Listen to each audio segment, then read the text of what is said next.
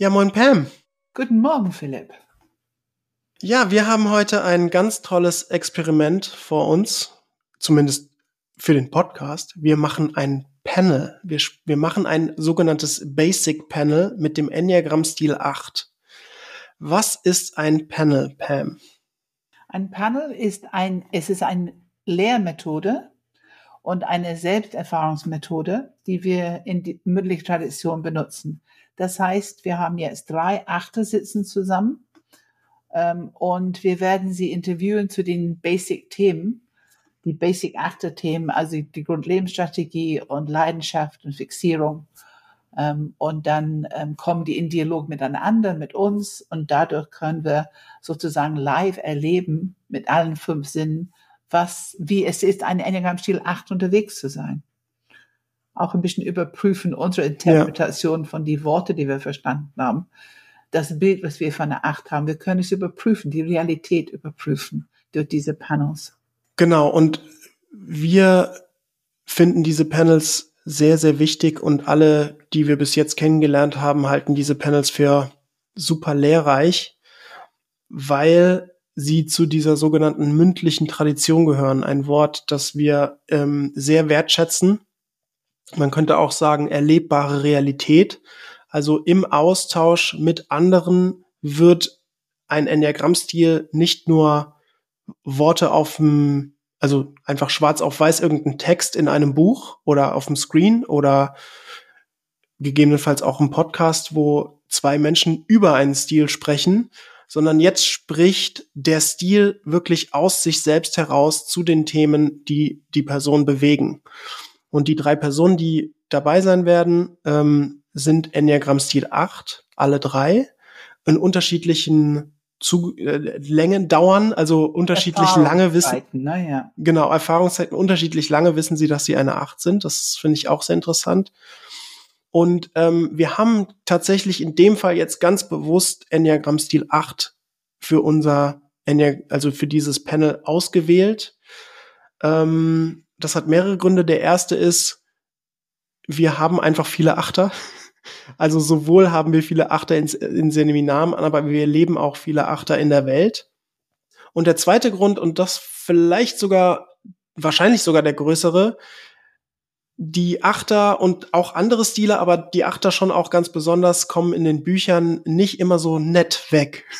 Also die Stereotypen, die von den Achtern beschrieben werden als Rowdies und Haut drauf und irgendwie, ähm, ja, wie soll man sagen, Türsteher und Hells Angels und äh, Choleriker und ach, was es da für schöne Worte über die Achter gibt ähm, die können wir nicht wirklich bestätigen in unseren Seminaren. Die finden wir einfach nicht. Wir hatten noch keinen Hells Angel in unserem Seminar, also deswegen tut mir das leid. Ja, ja. So, äh, was, äh, was das angeht. Ähm, dafür hatten wir ganz nette, freundliche, hilfreiche, unterstützende, reflektierende Menschen. Ja, ja. Und die auch beim Enneagram Stil 8 unterwegs sind. Ja. Genau, denen wollen wir jetzt ein bisschen Raum geben. Mhm. So, ähm, ich glaube, wir werden ein bisschen hinter die Fassade blicken, hoffentlich. Also so ein bisschen hinter die, man sagt ja immer, harte Schale, weicher Kern. Mhm. So ein bisschen die harte Schale dahinter mal gucken, was da mhm. so in der Acht in, äh, innerlich passiert. Absolut, absolut. Und auf jeden Fall ein paar Themen werden sein, sowas wie Verantwortung und Beschützerinstinkt. Das ist, glaube ich, was, was Achter oft beschäftigt, dieses Verantwortung übernehmen. Wir werden auch tatsächlich über Emotionalität und Sensibilität sprechen, weil Achter sind hochemotionale Menschen. Wir werden hören, was die Achter selber dazu sagen. Und auch dieses Gefühl von, ich bin gut, ich, ich tue Gutes, ich mache Dinge gut, also bin ich gut. Diese, dieses. Die Selbstidentifikation mit das, was ich mache. Und mit genau. einer gute Intention, es muss gut sein. Ne? Ja, und welche Bedeutung auch dieses Gefühl von ich bin gut, dieser Glaubenssatz, ja, also dieser, ja. dieser, dieses Bedürfnis, ich bin gut, ja. welche Bedeutung das auch für die Achter hat in ihrem System. Einen letzten Punkt, bevor wir reingehen, ähm, dieses, diese sogenannten Panels bieten wir in all unseren Seminaren an. Also das ist jetzt ein perfektes Beispiel dafür, wie Panels in zum Beispiel dem Enneagram Intensive, in unserem Mai-Baustein passieren. Also da werden wir alle neuen Stile in einem Panel erleben. Und das ist jetzt ein Beispiel für ein Panel.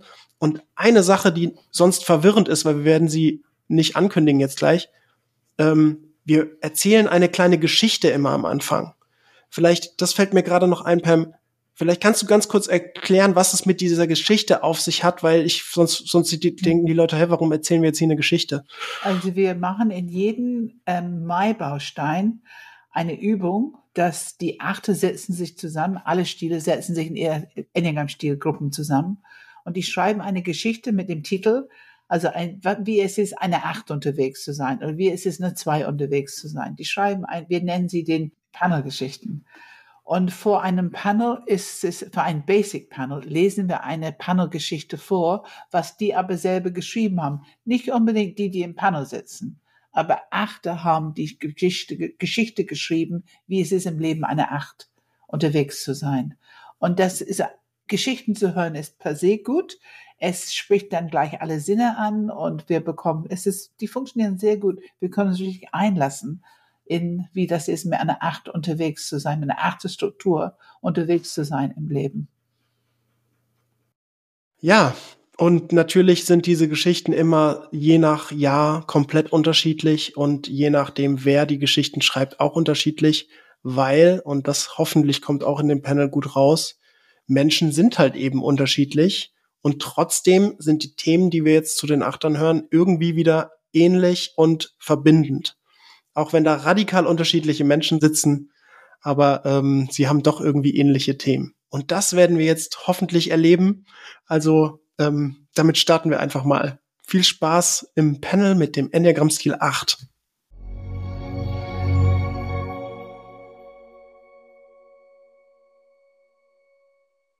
Hallo Lolly, hallo Kim, hallo Christoph, herzlich willkommen zu unser achter Panel heute.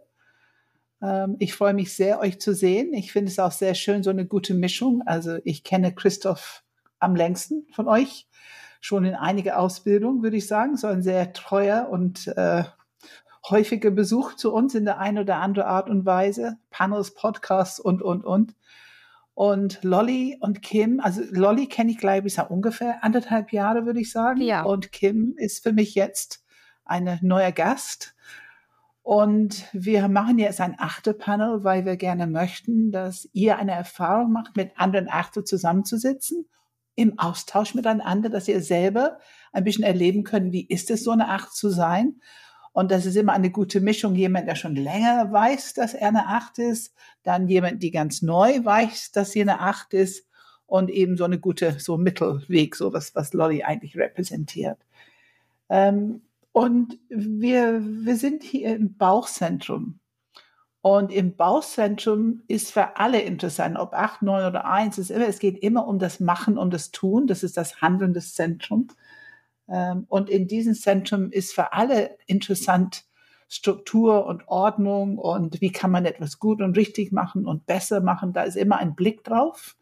Es ist von großem Interesse, wer macht wann was ähm, zu welchen Terminen, Zuverlässigkeit, Verantwortung in diesem Zentrum, speziell bei der Achte, ist sehr viel Verantwortung im Spiel. Ähm, das hören wir immer wieder in die Grundlebensstrategie.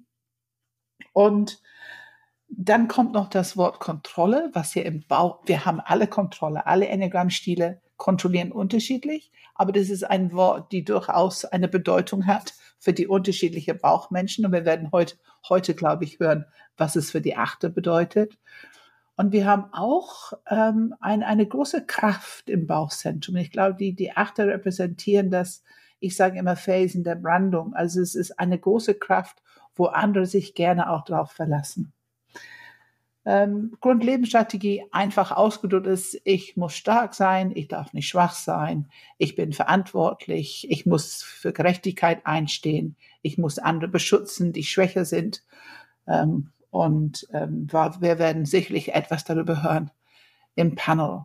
Die Leidenschaft ist Lust, Exzess. Die Fixierung ist Rache. Das sind immer diese Worte, die nicht so schön sind, obwohl ich finde, Lust, Exzess hört sich durchaus attraktiv an. Ähm, und Rache werden wir hören, kann auch Spaß machen. Ähm, ja, und ich würde gerne erstmal, um euch einzuladen, so ein Tag im Leben einer Acht, dass ihr euch so ein bisschen erdet und könnt gern die Augen zulassen und einfach eine Geschichte hören. Eine Geschichte von Achte geschrieben, die euch einlädt, einfach ein bisschen mitzuerfahren, wie es ist im Leben einer Acht. Ich wache auf vor dem Weckerklingeln. Ich bin müde und gehe ins Bad. Gott bin ich müde. Ich soll doch als Acht so energiegeladen sein. Davon ist gerade nichts zu spüren. Dusche und schau in den Spiegel. Doch kann sich sehen lassen. Alter Mann. Selbstbewusstsein ist vorhanden. Ich gehe zum Frühstück und setze mich zu Clara. Auch eine Acht. Ich mag sie auch gerne. Ich glaube, dass sie mich auch, obwohl ich glaube, sie mich nicht mag. Keine Ahnung, warum nicht. Sie beteuert auch das Gegenteil. Heute erzählt sie mir, dass es Menschen gibt, die sich nur vom Licht ernähren. Puh, so leicht lässt sich der Welthunger bekämpfen? Es ist nur eine Einstellungssache. Und Licht haben sie ja in Afrika genug. Ich möchte mich darüber nicht streiten und ich versuche mich nicht in eine Diskussion zu verwickeln weil bei Clara und immer viel Sprengstoff dabei ist, wenn wir zusammen sind. Ich sehe Nils, mit dem ich gern Quatsch mache, wenn ich ihn sehe. Mache auch mit ihm ein Späßchen. Im Seminarraum sind viele Menschen. Für mich zu viele, weil ich niemanden ausblenden kann. Ich nehme sie alle wahr. Setze mich neben Tanja und mache auch mit ihr ein kleines Späßchen. Vorher war auch Felix Kurs zufällig vorbei. Geht nicht ohne. Ich kann nicht einfach so an Menschen vorbeigehen, die ich schon etwas kenne. Ich muss irgendwie auf sie reagieren.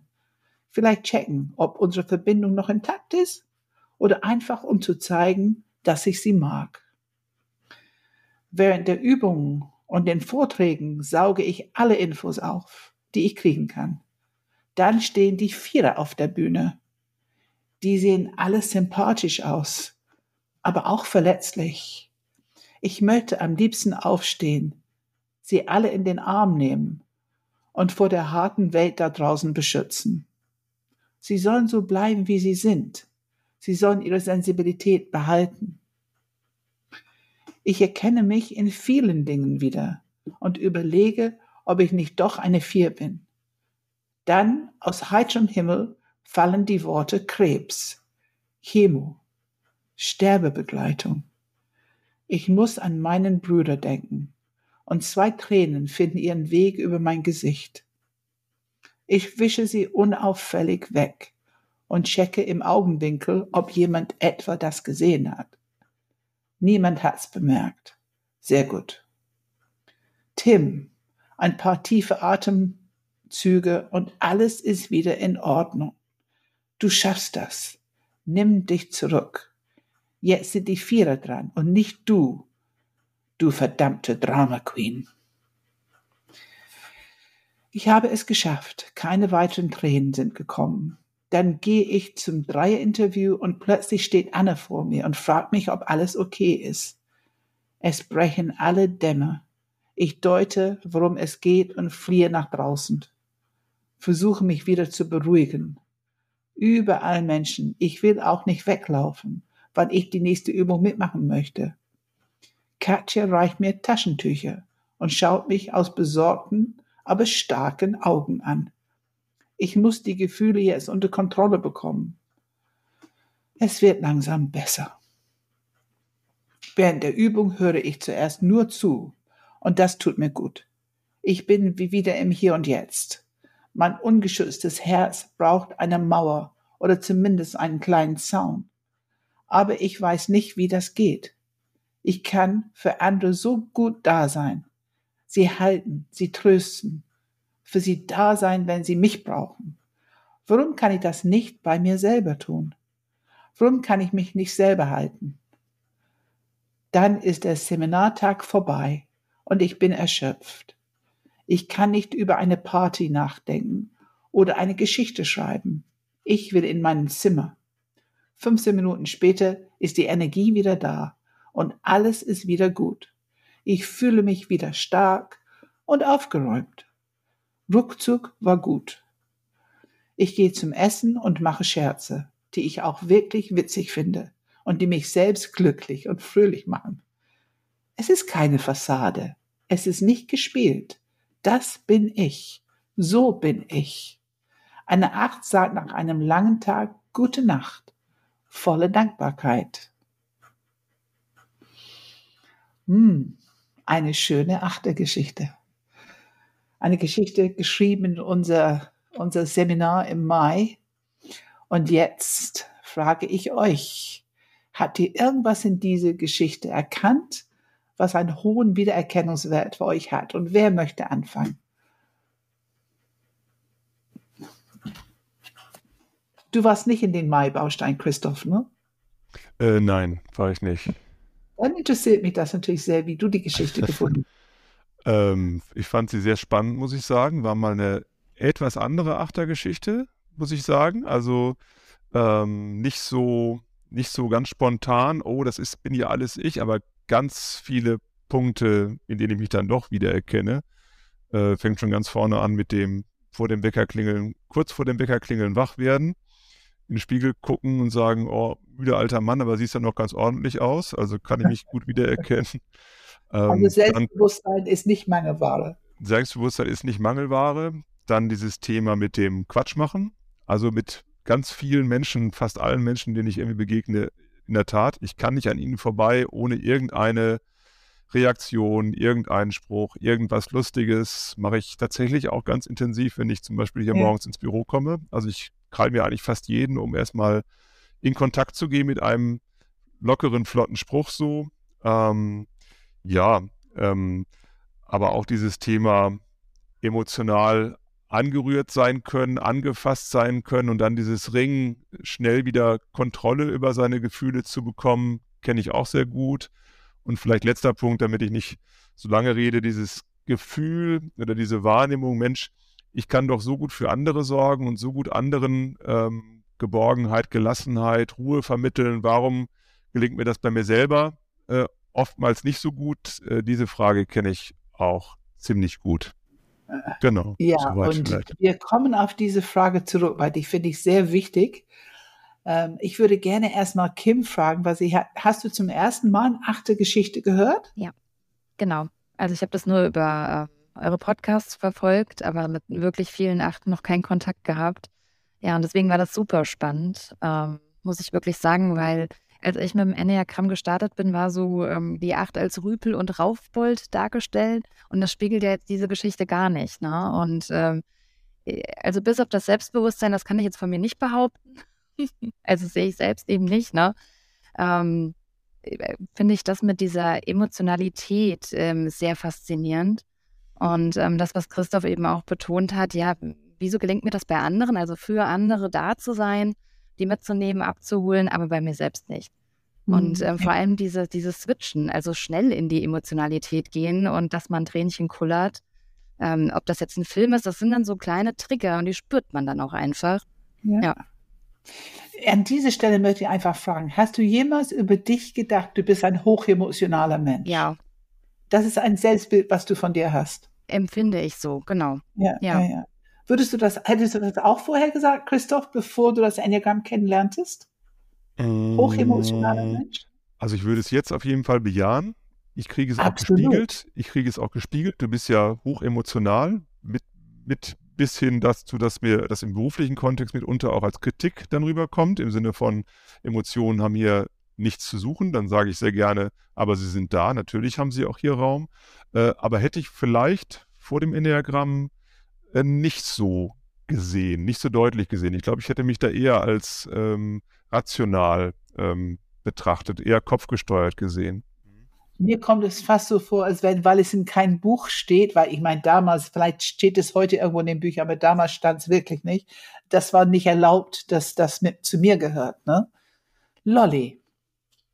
Äh, du findest die Geschichte gut? Ja. Sag mal warum. Ja. Was findest du gut dann? Also ich äh, kann mich da komplett reinfühlen. Ne? Ich, ich glaube, dass wir vom Typ sehr ähnlich sind und ich habe auch, gerade weil ich so ein, ich dachte, ein sehr sentimentaler, emotionaler Mensch bin, ähm, dachte ich auch lange, ich wäre eine Vier. Ne? dachte, das ist ein Ja, Vierer-Ding. sehr viele Achte denken, die sind vier. Das, Ja. ne, das ist bei uns sehr häufig. Und ähm, in der Geschichte kam auch so dieses in den Raum zu gehen und ähm, so diese Verantwortung zu spüren, allen, allen einmal irgendwie zu begegnen, so, ne? Und äh, genau, das, das habe ich auch, ne? Das, das so eine Verantwortung, ich, ich gehe irgendwo rein und, und nimm alle wahr, ne? Ich kann das nicht Ja. ausblenden. Dass da andere. Das ist, das ist ein Konzept, die ich finde so interessant. Und ich als Herzmensch habe lange gebraucht, bis ich anfing, das Gefühl zu bekommen. Ich glaube, ich weiß jetzt, wovon ihr spricht. Also ihr kommt in einen Raum und nimmt den ganzen Raum mit allen Menschen auf einem Schlag wahr. Ist das so? Ja, bei mir ist das so. Auch so ein, so ein Full Body Blow. Ja,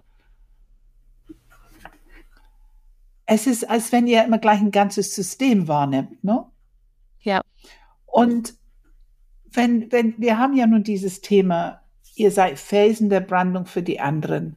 Ihr übernimmt die Verantwortung. Sag mal erstmal dazu, Lolly, sag du erstmal dazu, welche Rolle spielt Verantwortung in deinem Leben?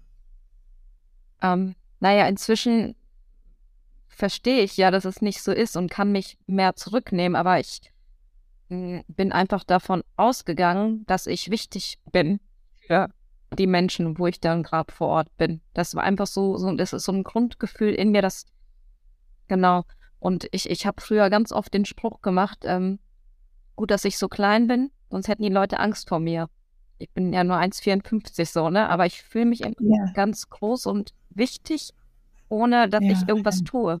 Ich komme in, in, in Situationen rein und denke, jo, ist schon wichtig, dass ich hier bin, so, ne? Und gut, dass ich so klein bin, sonst können die Leute Angst vor mir haben. Ja, Auch das hört man öfter, dass die Achte so eine Art Grundgefühl haben. Ich könnte für die anderen zu viel Ja. sein. Kennen das die anderen? Kennst du das, Christoph? Kennst du das, Kim? Kim, sag mal bitte was dazu. Ja, kenne ich schon. Ähm, das ist vielleicht auch der Grund, weshalb ich mich selbst nicht als so selbstbewusst wahrnehme, weil ich mich so ein bisschen zurücknehme. Ja, damit ich eben irgendwie nicht so, so stark wahrgenommen werde. Ja, das hat sich ähm, letztendlich in der Jugend schon so gezeigt. Warum? Warum hast du dich, wo kommt das her, die Angst, zu viel zu sein? Tja, das ist eine gute Frage. Das hat sich Finde einfach irgendwann entwickelt, ja. Keine Ahnung. Hast, kannst du das auf eine Erfahrung zurückführen, dass du, ah, da, da hat mal, mal zu mir jemand gesagt, ich war zu viel oder ich war zu laut oder ich war, Ja, das war dann schon irgendwann gerade so in der Pubertät, ne, oder davor, dann ähm, war man dann irgendwie im Fokus, war vielleicht dann auch ein bisschen lauter und kann dann auch mal lautstark seine Meinung dann äh, mitteilen. Das kann ich immer noch, wenn gewisse äh, Punkte erreicht sind. ähm, ja, und äh, dann gerät man so in den Fokus oder in den Mittelpunkt. Und dann habe ich mich irgendwann angefangen zurückzuziehen, weil da wollte ich eigentlich gar nicht hin. Ja. Ich will nicht aber überheblich du hast, du das- hast es, ja. bevor du das Enneagramm kanntest, Mhm. bevor du wusstest, dass es so eine Acht ist, hast du schon dieses Grundgefühl gehabt, ich muss mich zurückziehen, ich habe ein bisschen Angst davor, zu viel für die anderen zu sein. Ja, ich ähm, merke Ja. ja, dass das ähm, immer mal passiert. Genau. Okay? Christoph, hast du das? Ähm, also ich weiß, dass ich als Kind oder als Jugendlicher ganz selbstverständlich immer so da war und agiert habe und dann tatsächlich auch mal gehört habe, boah, jetzt äh, halte ich mal zurück und, und das ist jetzt nicht deine Baustelle und hör mal auf damit. Und ich habe das ganz arglos, glaube ich, vorher gemacht. Und dieser Dämpfer hat mich so ein bisschen, das ist so ein bisschen ähnlich vielleicht was, wie das, was Kim beschreibt, so ein bisschen gebremst, äh, dann für eine längere Zeit. In den letzten Jahren, muss ich gestehen, ähm, habe ich das wieder ein bisschen weniger mit dieser Selbstregulation. Da bin ich doch wieder relativ äh, energetisch unterwegs, höre das aber durchaus. Also ich höre im beruflichen Kontext doch mitunter, boah, sie sind dann immer so laut, so energetisch, so aggressiv. Ich nehme das gar nicht so wahr. Ich empfinde das gar nicht so. Ähm, und das gibt mir natürlich dann immer zu denken und ähm, dann halte ich mich so drei Tage zurück. Aber ich, ich kann mitunter kaum anders. Ich habe eine solche Impulsivität manchmal auch in mir, eine solche Bauchenergie, die auch raus will. Das fällt mir mitunter sehr schwer, das ähm, zu regulieren. So. Ja, Ähm, ja, ja. Aber mich würde interessieren, wenn du zurückblickst, was war, als du Jugendlicher war und Äh. du hast schon das Feedback bekommen, nun, das ist nicht deine Äh. Baustelle und halt dich zurück. Welcher Instinkt in dir oder welche Motivation war in dir, was, wie, wie warst du gerade unterwegs? Also war das ein Beschützerinstinkt oder war das ein Verantwortungsthema oder worum ging es? Oder wolltest du einfach gesehen werden oder was Ah, war nee. das? Ich glaube, ich war mit einer gewissen, ähm, wie soll ich das nennen? Ich habe darin gar nicht groß drüber nachgedacht. Ich, ich, ich war, ich habe einfach fließen lassen sozusagen. Also ich, ich, ich weiß gar nicht, ob das eine Intention wie gesehen werden, ähm, vernommen werden. So, es war selbst, wie selbstverständlich. Und dann kam äh, dieses, du bist zu viel. Äh, Lass das nach. Du bist hier immer so Ah, präsent. Halt dich war das- zurück. War das so deine Begeisterung für etwas? Ja, einfach Ich glaube ja. Leben? Lust, es Ah. war eher eine Art von lustvoll leicht leben und dann zu hören, du bist zu viel, das hat mich ähm, äh, wirklich ähm, beschämt, muss ich sagen. Und ich dachte, Mensch, ich wollte das doch gar nicht, ich wollte doch gar nicht anderen den Raum nehmen. Und ab dem Zeitpunkt war ich dann tatsächlich für längere Zeit, glaube ich, ähm, gedämpfter unterwegs, regulierter unterwegs, weil ich diese Scham ähm, nicht mehr so empfinden wollte, sozusagen. Und du hast, du bist einfach so wie du bist. Du hast natürlich gelebt, spontan gelebt und hast ein Feedback bekommen von den anderen. Halt, stopp, Genau. das ist zu viel. Genau, genau. Kennst du das, Ol- Lolli? Jo, ich, ich kann das so nachempfinden und ich glaube, bei mir ist es noch viel extremer, das sich zurücknehmen, weil ich halt ein Mädchen war, ne? Und also als, als Mädchen in religiösen frommen Kreisen eine Acht zu sein, war ganz schön hart. Also ist so. Und deshalb, ähm, für mich war das tatsächlich, es ist ja jetzt erst eineinhalb, ein, noch nicht mal ein Jahr her, dass ich das realisiert habe, ey, ich bin eine Acht und das hat mir so wehgetan, diese Erkenntnis. Nicht, weil ich die Acht schlimm finde, weil ich verstanden habe, wie, wie, wie sehr ich mich gegeißelt habe und mich zurückgenommen habe. Um halt nicht so negativ aufzufallen als Frau, ne? Wobei das Wort negativ ist ja eine Bewertung, aber im Prinzip, wir hören es von Christoph, vielleicht kann Kim noch was dazu sagen, aber im Grunde, wenn ich lustvoll lebe, ist erstmal nicht wirklich, also das ist was Schönes. Ne? Also anderen können davon profitieren, das ist was Positives, Begeisterung, Enthusiasmus, dieses Energie, was ihr nach vorne bringt. Man könnte das als was Positives bezeichnen. Also das weiß ich jetzt auch. Und bis zu einem bestimmten Alter habe ich das auch gemacht. Aber dann so ab 17, 18, 19 und wo ich dann auch mehr präsent war und Verantwortung in die Hand genommen habe, weil ich da Bock drauf hatte und die Dinge gesehen habe, kam ich immer in Stress. Weil, weil man das als Frau nicht macht, ne? So. Ja. Und jetzt. Kannst du jetzt, sagen, was für Feedback hast du da bekommen? Was hat dir Stress gemacht genau? Hat jemand zu dir gesagt, das macht man so nicht als Frau? Ja. Oder was hast du Ja, gehört? ganz genau. Und, und Tatsächlich? Ja, und ich wurde ausgegrenzt dann, ne? Das gibt dann bestimmte Bereiche, darfst du nicht machen, weil dann muss ja ein Mann das machen. Ach ja. Ja, ja, genau. gut. Und dann suche ich mir Da sind noch ein paar andere Themen vielleicht mit verwickelt. Oder sowas halt. War solche Geschichten halt. Ja. Aber es hat sich verändert und ich bin da äh, voll frei und ähm, das tut mir so gut zu wissen, ich war einfach nur eine Acht, mit mir war alles in Ordnung. So. Also, ja, Aber sowas von, aber sowas von. sorry. Und du hast ja vorher gedacht, dass du eine Vier bist, ne? Ich glaube, als du gekommen Genau. bist, warst du sehr davon Ja, überzeugt, eine voll, Vier weil zu ich sein. dachte, ich, ich, dieses Grundgefühl von, ich passe hier nicht da rein, ich bin anders, das hat Mhm. mich dazu gebracht, dass ich eine Vier bin. Dann bin ich auch noch kreativ und musikalisch. Dann hat mich dieses, ja, mich selber immer so geißeln ja auch ziemlich fertig gemacht. Dann dachte ich, naja, der Hang zur Depression ist da. Also ich dachte halt, dann, dann bin ich eine Vier. So. Ja, das, das geht schnell, ne? Wenn die Worte irgendwo passen und das geht ganz schnell, dass wir das so interpretieren, ne? Aber die anderen, Schön, dass du zu uns gefunden hast. Genau. Die anderen Vierer in der Enneagramm-Gruppe, die haben ja ganz schnell gemerkt, jo, du, du weißt, wovon wir reden, wir sprechen von denselben Dingen, aber du bist ganz anders. Das habe ich dann Ja, immer wieder ja. gehört. Dachte ich so, oh, Ja. okay. Ja, Es hat ein bisschen gedauert, bis du das so einsehen konntest oder wolltest, ne? Ja, ja. Aber bitte, die, dieses Thema nicht dazugehören. Die, ich meine, wir wissen, dass viele Achter denken, die sind vier. Kim, kennst du das? So ein Gefühl, nicht dazuzugehören?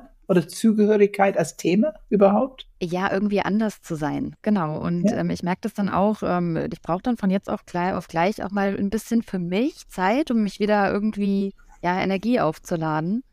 Ja, Ähm, das ist diese Ruckzucksthemen, ne? Ja. so die, die Linie zu fünf.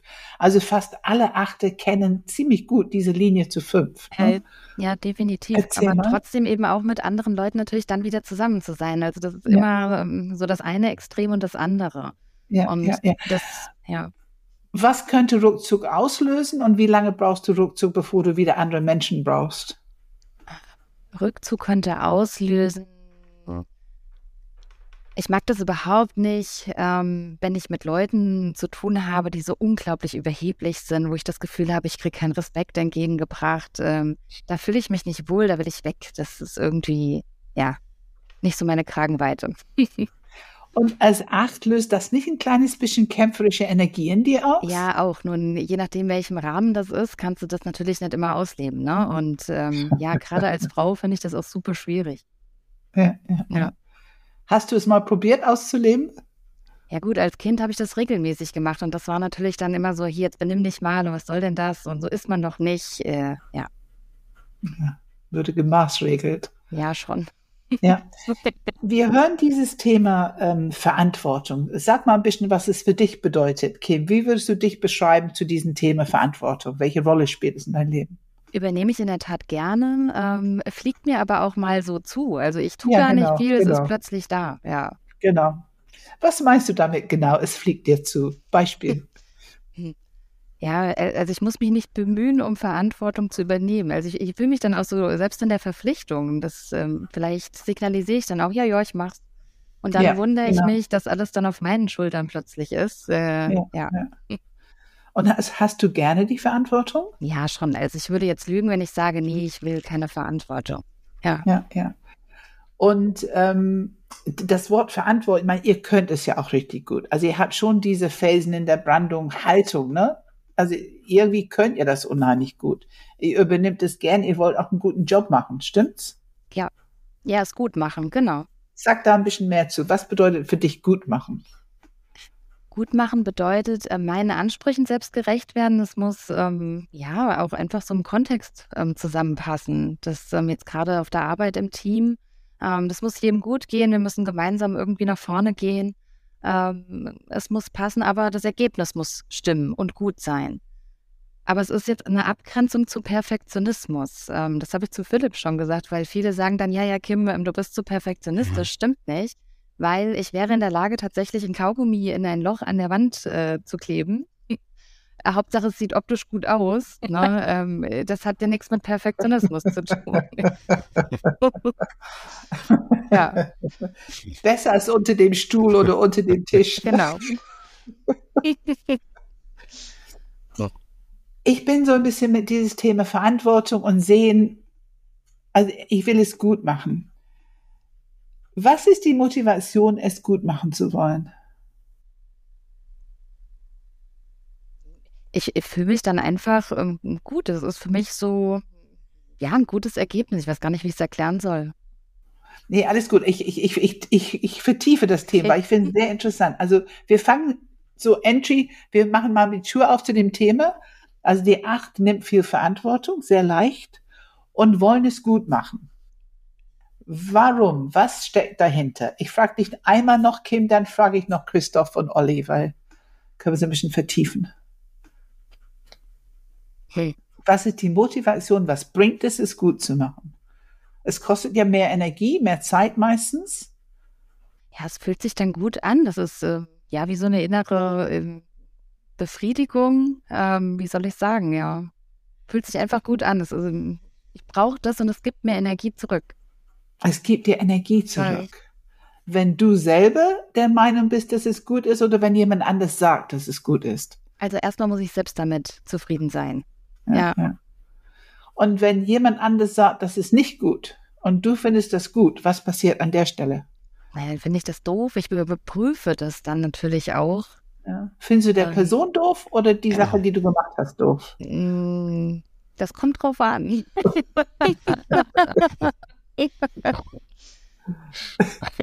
Ne? Also mich interessiert so ein bisschen die natürliche Reaktion. Was wäre deine natürliche Reaktion, Kim? Äh, Ich würde es hinterfragen. Warum, wieso, weshalb, erzähl mal. Und äh, wenn ich das Ja. plausibel dann auch mitgeteilt bekomme, warum das nicht gut war, dann kann ich das auch akzeptieren.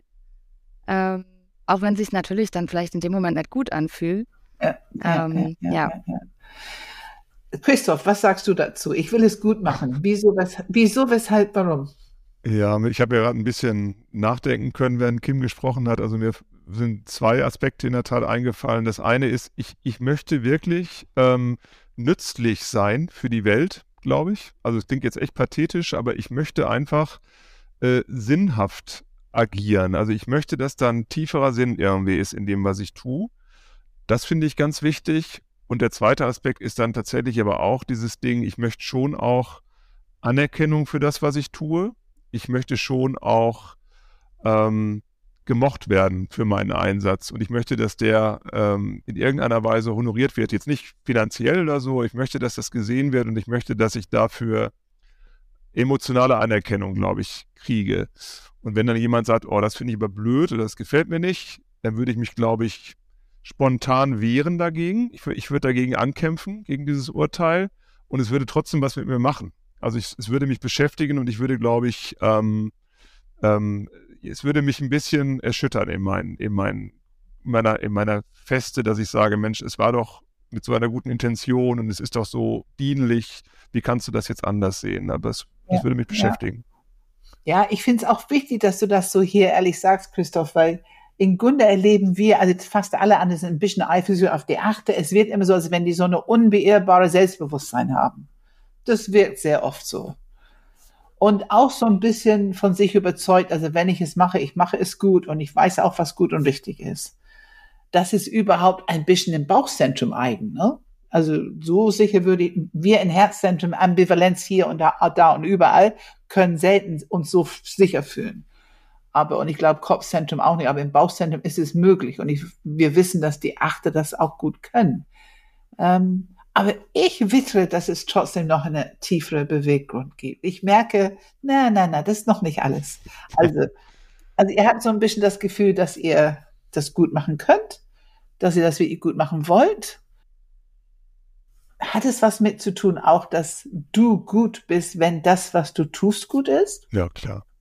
Unbedingt. Ja. Also um, unbedingt. Die Identifikation ist, ist, da, ne? Um, unbedingt. Also ich, ich ja. würde schon ja. sagen, über, über meine gute Arbeit, mein kluges Agieren definiere ich mich auch stark. Ähm, das, ja. das ist schon ja. so. Und wenn das ja. in Frage gestellt wird, dann kann mich das schon sehr erschüttern. Also ich bin, ich bin gut, in der Tat, das ist so dieses, dieser Glaubenssatz, glaube ich, ich bin gut, wenn ich, wenn ich ähm, dienlich, nützlich, äh, hochsinnvolle Dinge tue. Das ist, glaube ich, so ein, so ein, so ein ja, genau. Ja, ja, ja. ja.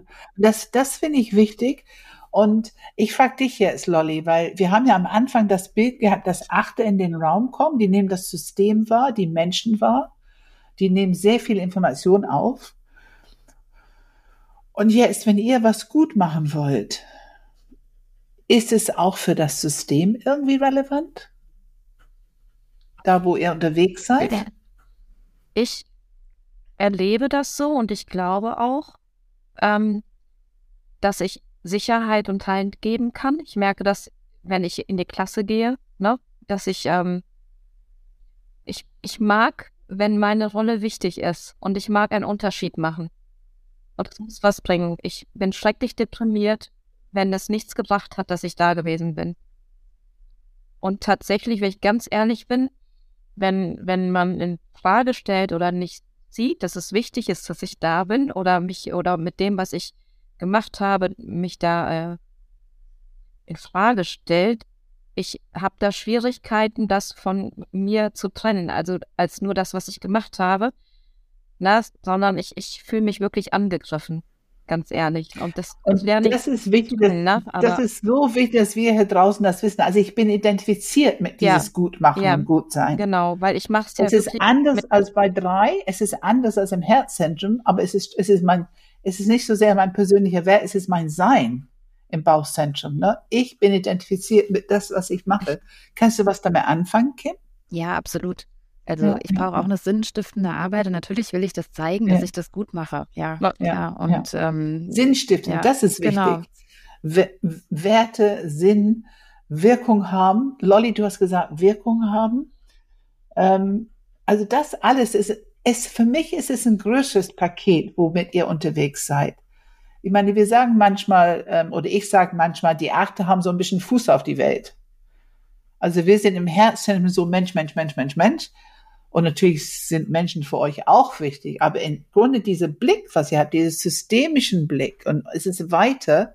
Und ihr habt so ein bisschen Fuß auf die Welt und so diese Verbindung, was bewegt es? Was ist die Wirkung, was ich mache? Stimmt das?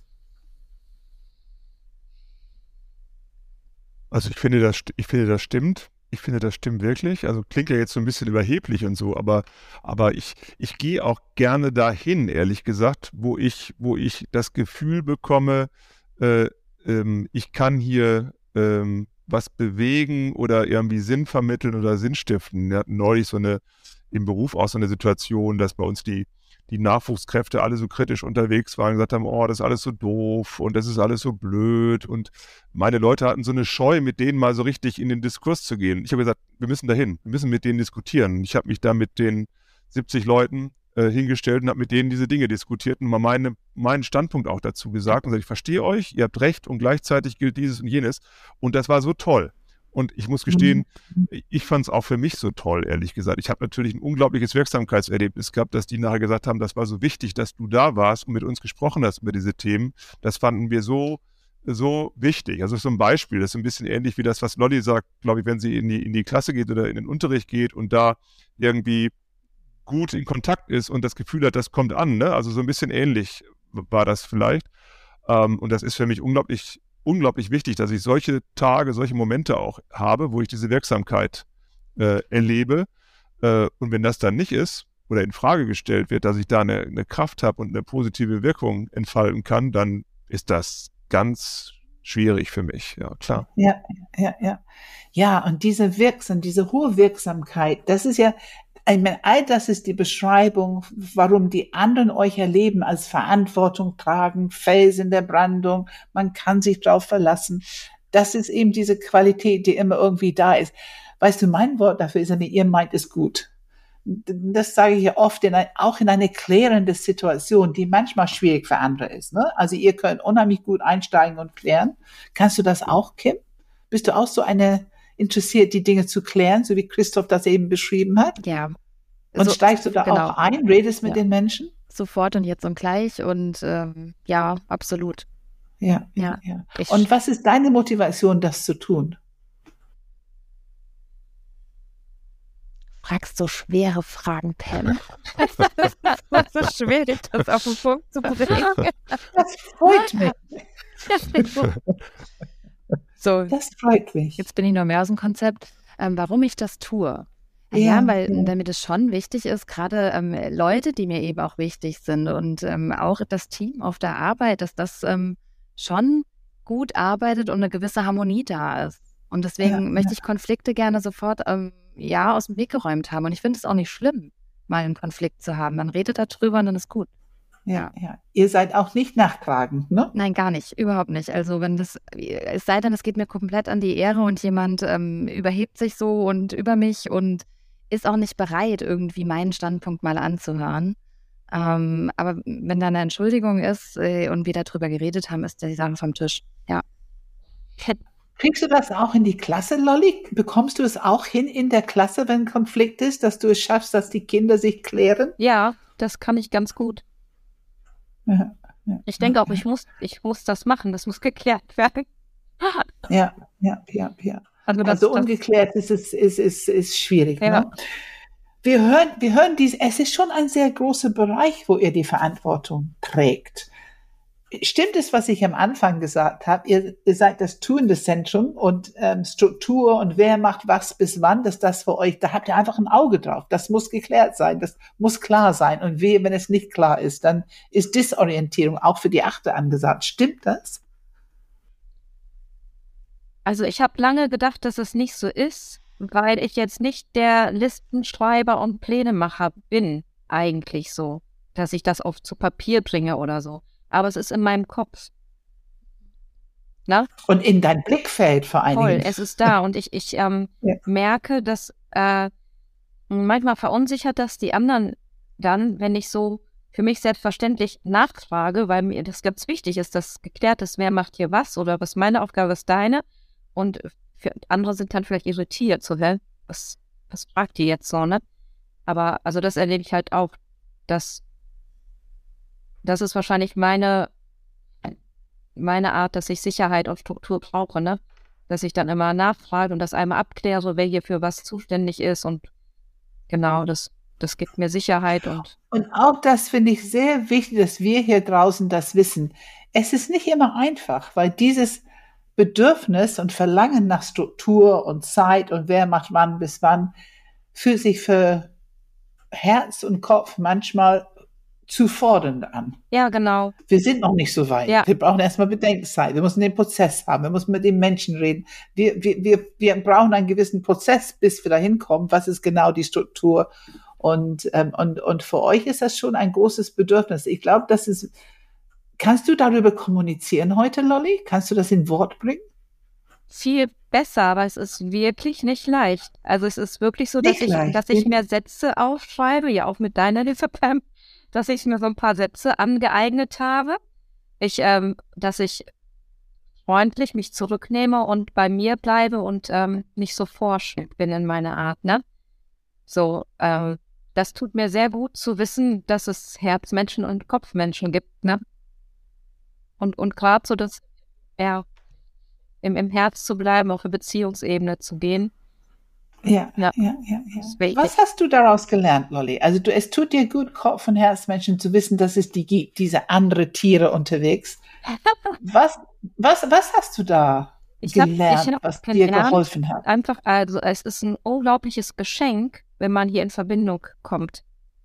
Wenn ich, wenn ich merke, so meine, meine Tochter oder mein Gegenüber, ähm, auf einmal passiert ein, ein, ein Gespräch, eine Offenheit, die vorher nicht da war, weil ich mal einfach drei, vier Sätze ähm, mir angeeignet habe und mal ein bisschen mich zurücknehme. Nicht im Sinne von, jetzt bin ich komplett still, sondern ja, es ist ja eine Wertschätzung meinem Gegenüber. So, wenn ich, äh, der mir so wichtig ist, dass ich in Her ins Herz gehe und mir dessen bewusst bin, dass meine Bauchenergie die Leute manchmal platt macht, die keinen Raum dann haben. So. Na? Und auch fordernd wirken kann. Ja, auf jeden Also Fall. kann, ne? Andere können das Gefühl bekommen, dass die irgendwie falsch sind und irgendwas nicht richtig machen. Ja, Ähm, und das, das, das tut so gut, wenn ihr sprachlich sagt, ich brauche die Struktur. für mich Ich ist brauche ja, ja. diese Information. Das ist was Gutes. Da, damit kann man was anfangen.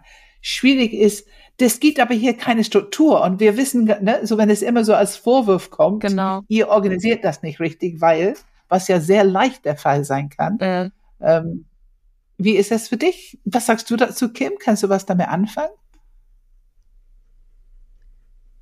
Holst du mich nochmal ab? Ähm, was war Ja, der letzte gerne, Satz jetzt von der gerne. Lolli? Genau. Ja. Oder nee, wo bist du gerade? Das ist interessant. Wo bist du gerade unterwegs? Worüber denkst du gerade oder was reflektierst du gerade? Ja, ähm, ähm, was, was erzähl, wie gesagt, ähm, sag nochmal bitte den letzten Satz, weil ich habe gerade wieder so viele Gedanken im Kopf, weil ich noch so ein Enneagramm-Frischling bin. Und ähm, Absolut. das ist Absolut. halt- ist, ist ja. auch okay. Und du brauchst die Frage auch nicht zu beantworten. Ich stelle sie, aber du musst sie Ja, nicht beantworten. Weil ich lerne mich aktuell tatsächlich eben selbst viel, viel besser kennen, weil ich weiß ja noch nicht lange, dass ich eine Acht bin. Ja? Das ist jetzt vielleicht seit drei Wochen, vier. Genau. Ähm, und das ist natürlich dann, also für mich ist das selbst so eine Entdeckungsreise, muss ich ganz ehrlich Ja, sagen. Ja. Absolut. Also würde es für dich stimmen, dass du auf Strukturen achtest und auch auf eine, eine Struktur in dem Sinne, wo liegt die Verantwortung und wer macht wann was, dass dieses, diese Dinge geklärt sind. Zum Beispiel am Ende von einem Meeting, wo eine Vision oder eine Idee, wie geht es weiter, aber dass du klar hast, was ist die Struktur und was, wer macht was bis wann. Ja, genau. Ist das wichtig? Ja, absolut, aber ähm, ich gehe mit Lolly, ich bin auch nicht der Listenschreiber, also der das jetzt wirklich bis ins kleinste Detail irgendwo festgehalten haben muss. Es ist tatsächlich im Kopf und ich laufe dann auch los. Also ich weiß dann auch ganz Genau. genau, okay, der hat die Aufgabe, Genau. der hat die und diese Aufgaben müssen noch erledigt werden, um ans Ziel zu kommen. Ja, und du läufst los. Und was ich ein bisschen mit Lolly besprochen habe, ist, es entsteht eine Unsicherheit oder eine Mangel an Orientierung. Ich höre das von Achter. Ich meine, vielleicht kannst du was dazu sagen, Christoph. Was macht es mit dir? Du läufst los und du merkst, du weißt nicht, wer was wann macht oder du merkst, dass jemand nicht die Verantwortung übernimmt, etwas zu tun. Da, das ist der Punkt. Also äh, ich, wenn ich merke, dass jemand anderes nicht seine Verantwortung übernimmt, also ich habe ja das Bild, man muss verantwortlich äh, durch die Welt laufen und sich kümmern und, und, und die Dinge tun. Und ich bild, also ich bin auch bei den beiden, äh, bei, bei Lolly und bei Kim, dass ich sage, ich, ich führe keine Listen. Ich habe ich hab ein, ein klares Bild, wie es sein muss in mir sozusagen. Deswegen bin ich sogar mitunter am, am Ende von Meetings, wenn so dieses Projektmanagement-mäßige, wer macht wann, was bis wann äh, und so, das finde ich manchmal nervig, weil ich das für mich längst irgendwie äh, mir, mir zurechtgelegt habe, wie es sein muss. Und dann gehe ich aber davon aus, dass andere das auch sozusagen intuitiv äh, für sich getan haben und bin dann womöglich ein bisschen genervt, wenn ich dann feststelle, äh, bei anderen ist es nicht so. Also ich nehme eher wahr, dass es durchaus auch andere gibt, die diese Struktur brauchen oder diese Orientierung brauchen. Ähm, ich würde für mich fast in Anspruch nehmen, weil ich so verantwortungsvoll unterwegs bin, brauche ich sie nicht zwingend für mich, weil ich, ich, ich, ich komme schnell ins Agieren, ich komme schnell ins Tun, ich, ich, ich, ich greife die Dinge dann beim Schopfe, ähm, manchmal auch zu schnell, zugegeben. Ähm, aber ich, ich sehe schon die Sinnhaftigkeit von solchen Strukturen, das ist schon klar. Also das, das schon. Wie ist für dich die Vorstellung, dass jemand aus dem Meeting aussteigt und gar keinen Plan hat, dass du denkst, dass diese Person das und das machen wird? Wie Sag ist diese Vorstellung? Wie ist das die Vorstellung, dass du von einem Meeting aufstehst äh? und du hast ganz klar im Kopf, wer Warum? macht was äh? und diese Person weiß nicht, dass du im Kopf hast, dass diese Person. Wie ist das für dich, ähm, die Idee? ich habe ja gelernt, dass das durchaus so sein kann. Also, dass, dass es e-, eben diese anderen Tiere, wie du so schön sagst, gibt, die, die, die sagen, ich habe da aber noch ganz viele Themen offen oder ich, ich empfinde das gerade als eine ganz schwierige Fragestellung, über die ich nochmal diskutieren muss und so. Und ich habe schon ein Bild. Genau. Äh, und ja. ich, ich habe natürlich immer noch dieses Gefühl von, oh, das ist aber äh, nervig, das ist doch sonnenklar, äh, wie es jetzt sein muss. Aber mach ich habe ja gelernt, mach mal, aber ich habe ja gelernt, dank des Enneagramms, dass es eben doch auch diese anderen äh, äh, Menschentypen gibt, Wahrnehmungstypen gibt, die sagen, nee Leute, ähm, da brauche ich noch ein bisschen Klarheit und ein bisschen mehr Orientierung und ein bisschen mehr Struktur, bevor ich jetzt losmarschieren kann. Ja. Information ja, oder Information würde Pam sagen. Genau, Information. Das, ja. das ist der große, das ist der große genau. Entwicklungsfeld für die Achte, genau. ist einfach, dass die beiden anderen Zentren, sowohl Herz als auch Kopf, brauchen in der Regel mehr Information. Genau, genau. Und das ist der große Entwicklungsfeld. Ich würde gerne noch das Thema Gerechtigkeit, Beschützerinstinkt, weil ich finde, die hängen ein bisschen zusammen und das war auch in diesem Geschichte so schön mit. Ähm, wer möchte dazu was sagen? Was bedeutet für euch Gerechtigkeit?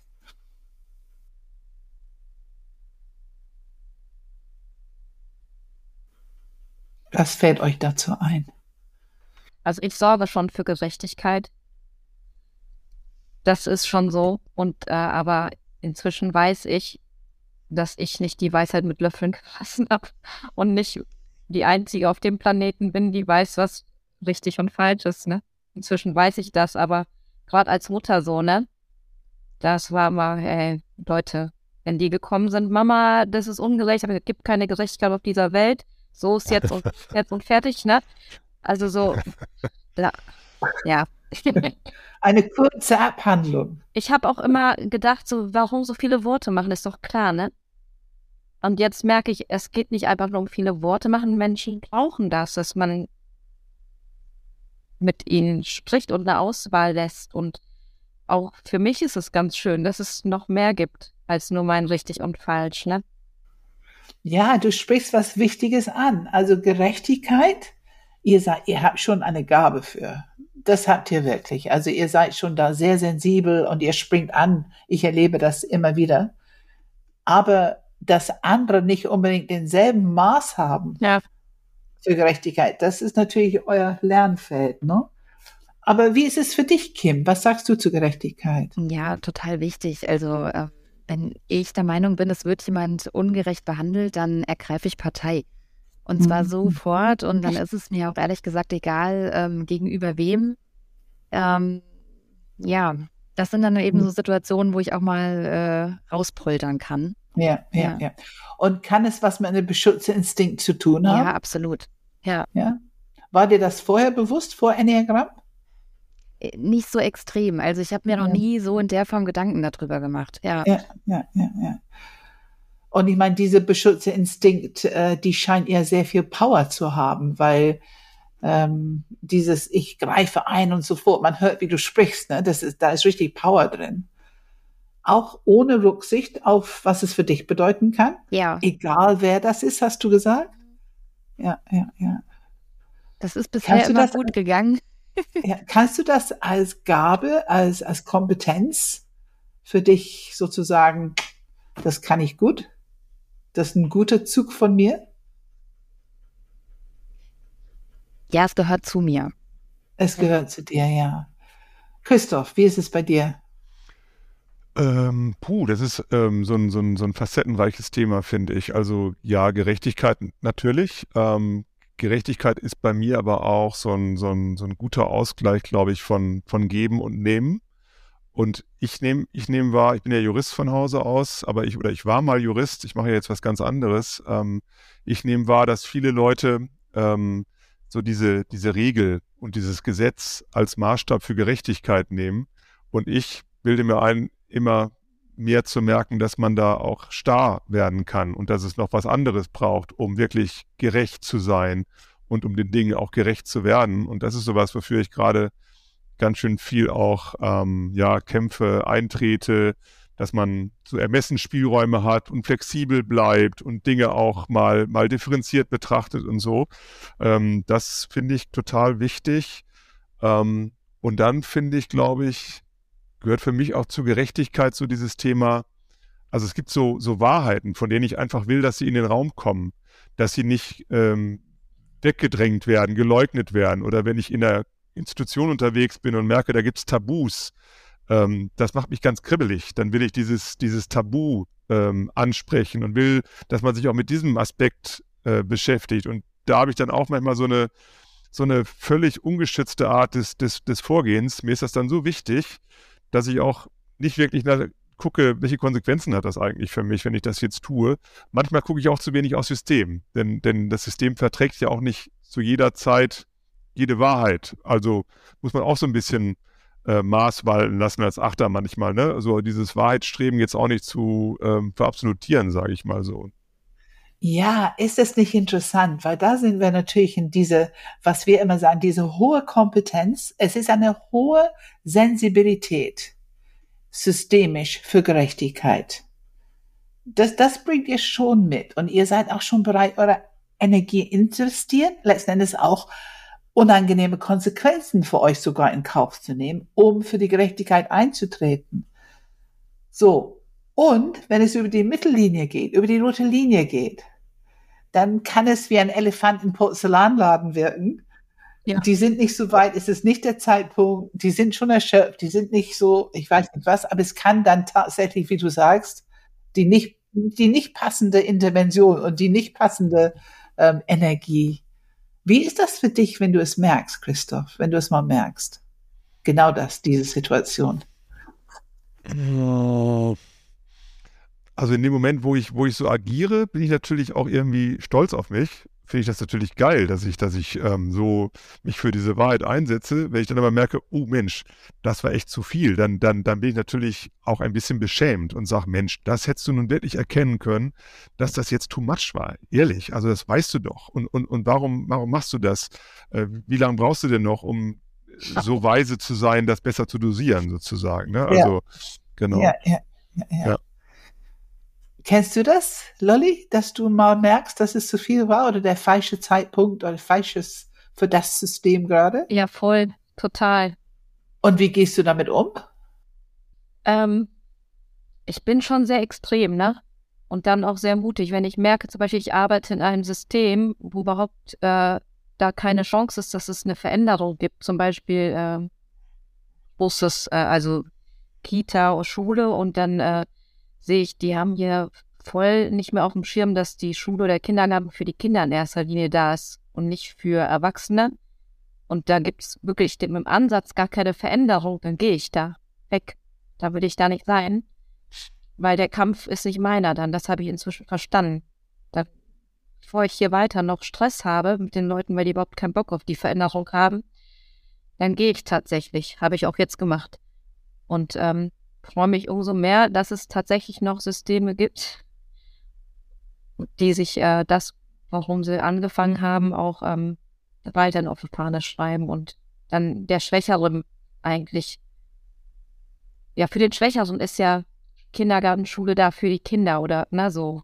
Ja, ja, das ist diese Beschützerinstinkt bezieht sich auf was vermeintlich schwächere Menschen ja, sind. ich ne? krieg Und die Krise, Kinder, wenn, wenn, auf ein, wenn ich auf einmal Ja. sehe, dass es gar nicht mehr um das geht, für es geschaffen wurde. Dass auf einmal Ja, nur noch ja. Erwachsene Ja. sich ihre Posten und ihre, Ja. na, das, das finde ich schrecklich. Ist da ein Hauch von Rachegedanke drin, wenn du gehst? Ist da ein Hauch von drin? Ja, ganz ehrlich. Also ich dachte erst so Hilfe, das ist so ein schlimmes Wort, ne? Aber ich freue mich dann schon, wenn da was schief läuft dann. Oder wenn das auffliegt. Oder so. Ist so. Ja. Okay. Schlusswort jetzt. Sagst du was zu Rache, Kindes? Ja, also ich, äh, ich finde das auch ein sehr schlimmes Wort. Ähm, hm, das ist eben, aber auch so ein bisschen, ich denke jetzt gerade jetzt noch nicht mal ähm, so, dass ich überlege, ach Mensch, prima, dass da was schiefgelaufen ist und werde dann vielleicht ein bisschen gehässig, ja, so innerlich, ähm, aber vielleicht auch in der, in der Beziehung, ähm, so was ich lieb, das neckt sich, dass da so kleine Gemeinheiten, aber liebevolle Gemeinheiten dann vielleicht kommen, ähm, ja, Christoph, was sagst du zu Rache? Ja, genau, also es gibt so dieses, dieses Frotzelige, dieses Pieksige, äh, das ist ja so, so, so, so ein Das Klassiker Lustige, ist. Das ne? Lustige, Ja, das, genau. das, wo Ja. so ein bisschen Pieksen und so ein bisschen Stochen dabei ist, das kenne ich auch total gut. Und ich kenne aber auch so ein bisschen dieses, dieses große Rache-Ding, ähm, wo man natürlich aufpassen muss. Ähm, ich habe auch sowas, also wenn ich jetzt gerade an meiner Kultur so ein bisschen, beruflichen Kultur so ein bisschen, manchmal so ein bisschen hadere, dann habe ich auch so dieses, dann, dann gehe ich und dann, dann verlasse ich euch und dann, dann, dann kündige ich oder mache Altersgeld oder wie immer das bei uns heißt.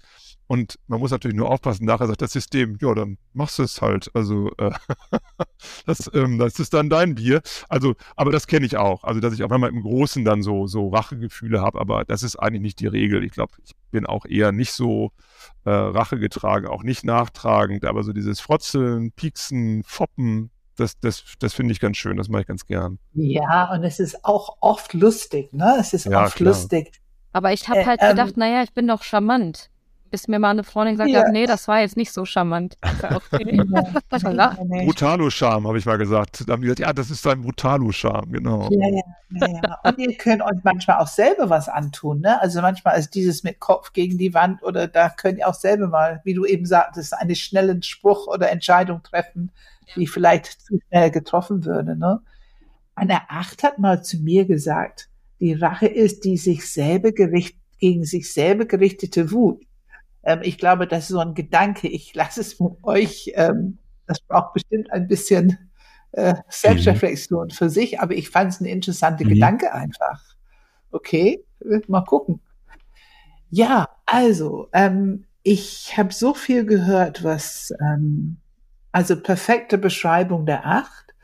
Gibt es etwas, was du, ähm, ja, das ist immer dieses, wie gehen wir mit euch um? Ne? Was ist das Rezept? Hamsterpflege nennen wir das. Wie gehen wir mit euch gut um? Und wir kennen das natürlich, wenn wir in einer Enneagram-Welt unterwegs sind, dann wir hören euch reden über euch, wir lernen von euch, wie es ist, eine Acht in der Welt zu sein. Und natürlich sehen wir manchmal, wenn ihr vielleicht über die Stränge schlägt oder das System nicht ganz adäquat gerecht mit Tonlage oder Absicht irgendwo unterwegs seid, dass wir euch mal, was, was könnt ihr uns als Rat geben? Wie können wir euch stoppen? Stoppen hat wenn es gesagt. zu viel ist? Wie können wir euch stoppen, wenn es zu viel ist? Wie können wir euch am besten und auch im besten Sinne, also wirklich für die Beziehung, für euch und auch für uns und mit, mit plausiblen Erklärungen ähm, und einfach dann in dem Moment, also mir hilft es immer, wenn mir dann jemand spiegelt, hey, pass auf, das löst gerade das und das in mir aus. Ja, Ja, weil, weil ich ja, Ja, wirklich okay. äh, jemandem nicht böse will. Und Ja. ähm, wenn man da einfach mich dann nicht einfach so von oben herab ausbremst, sondern sagt, Genau. hey, mir geht es wirklich gerade nicht gut damit. ja, ähm, ja, ja. Ja, ja, Genau. Ja, ja. Okay, also Information geben als Beziehungsangebot, respektvoll Information geben, was es mit dir macht im Beziehungsangebot. Ja, und äh, also Aufrichtigkeit. Ne? Ich mag es total, wenn Menschen so aufrichtig und ehrlich sind. Ich liebe Genau. das. Das ist für mich ein Geschenk. Und letztendlich die eigene Verlässlichkeit preisgeben in dem Moment. Ne? Ganz genau. Also nicht mit nicht einen Vorwurf formulieren, sondern, sondern die eigene Berührtheit, Verletzlichkeit preisgeben mit, mit Respekt, aber auch authentisch, ehrlich. Äh, Dann, dann, dann wird, wird, so- geht sofort auch mein Herz auf, sozusagen. Sage ich, Mensch, oh ja, das stimmt, da muss ich drauf aufpassen. Ja, ja. Und ganz wichtig, was du gesagt hast, nicht als Vorwurf formulieren. Weil Okay. wir müssen wissen, die Achte, ihr habt es auch beschrieben, ihr seid hochsensibel. Ihr habt da ein enormes, großes, ungeschütztes Herz. Und ihr wollt, ein- ihr habt eine gute Intention, ihr wollt einen guten Job machen, ihr wollt gute Wirkung haben. Und ihr merkt ja selber nicht, wenn es manchmal zu viel ist. Und wenn irgendwas als Vorwurf kommt, dann schubst es euch in so eine Art, ich bin schlecht. Und das geht gar nicht. Dann muss man gegen ankämpfen und streiten und dann, also das wird einfach keine gute Wirkung für die, für die Beziehung haben. Das ist wichtig, dass wir das wissen. Das ist für uns gute Information. Wie gehe ich mit Achtung? Aber wir sollten schon den Mut haben, etwas zu sagen, wenn uns das zu viel ist. Meine ehrliche Aussage über uns. Weil manche haben natürlich nicht den Mut, das zu sagen. Ne? Wir sagen immer, geh im Bauch und sprich mit der Acht, wenn, ne, wenn es zu viel wird. Ja, okay. Vielen, vielen herzlichen Dank. Ähm, ja, ich finde, es war ein toller Panel. Und würden wir normalerweise jetzt sagen, ist es okay, wenn wir jetzt die anderen Fragen stellen lassen, aber vielleicht hat Philipp noch eine Frage. Mal gucken. Ja, ich bin ja auch noch da, ne? Genau. ähm, ja, vielen Dank. Ich habe ja di- dieses Mal jetzt äh, tatsächlich nur zugehört, ähm, was klassischerweise leite ich natürlich auch sehr gerne Panels, auch die Achter-Panels, die finde ich immer sehr bereichernd. Ich habe eine Sache, die ich euch noch anbieten wollte zum Thema, wie gehe ich mit euch um? Ähm, und dann noch eine Frage, eine differenzierende. Also das eine ist dieses Thema mit euch umgehen. Ihr habt jetzt schon gesagt, irgendwie klar ansprechen, was mit, was mit der Person passiert, die, mit der ihr gerade interagiert. Also, dass die Person das anspricht. Wie ist es für euch, wenn man euch nach eurer guten Intention fragt? Also, wenn ich irgendwie ein Thema habe und ihr werdet stark oder zu stark für mich und ich sag äh, zum Beispiel, sorry Christoph, ähm, was ist eigentlich deine Intention dahinter? Warum bist du jetzt gerade so energisch? Würdet ihr das, äh, also weil für mich ist es sehr, sehr ent entspannend, als vor, vielleicht vor allem als Herzmensch, aber wenn ich verstehe, was deine Intention dahinter ist, jetzt wirklich mit so einer Energie in diese Situation reinzugehen, oh, dann kriege ich ein ganz anderes Gefühl zu euch. So, also, ach, deswegen bist du gerade so stark. Okay, verstehe. Jetzt kann ich mitgehen.